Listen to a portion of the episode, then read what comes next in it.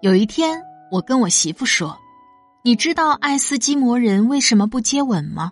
我媳妇摇头，一看你就是冬天没吃过雪糕，没舔过大铁门，因为会粘在一起呀。一开始他们叫基摩人，不知道每次接吻都会把嘴唇撕破。后来他们为了提醒后代，就改叫爱斯基摩人了。然后改成碰鼻子，他们碰鼻子特别有意思。你过来，我给你展示一下。我媳妇把头凑过来，然后我俩四目相对。有一瞬间，时间是静止的。然后我媳妇突然笑着说：“原来我在你眼里这么好看。”我是喜马拉雅的主播南方，记得关注我哦。